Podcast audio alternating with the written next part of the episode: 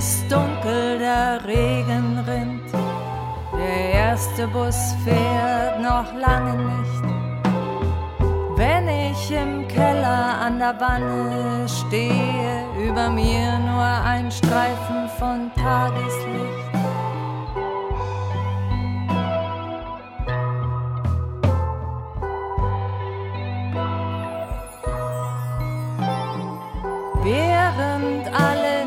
Betten sich drehen und ihren Träumen den zweiten Schubs leihen, muss ich im Keller an meinem Arbeitsplatz stehen und Rohling und Rohling und Teig an Teig reihen.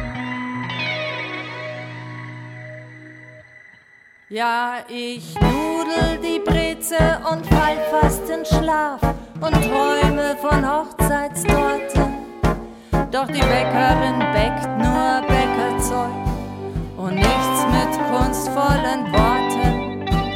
Doch eigentlich bin ich Künstlerin, aber ihr wollt nur Brezen statt Torten.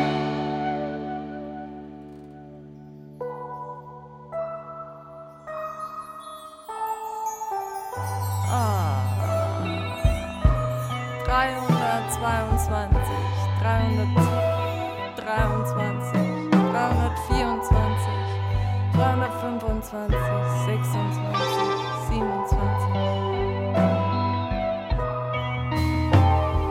Wenn ich mittags in der Backstube stehe, meine Beine sich nur noch träge bewegen, fangen manche erst ihren Arbeitstag an, strebe meinen Betten entgegen.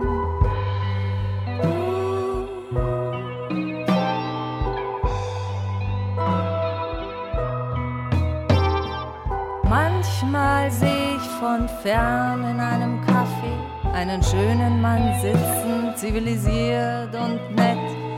Da fragt er mich, ob ich mit ihm ins Theater gehe. Ich bedauere, denn ich muss ja ins Bett.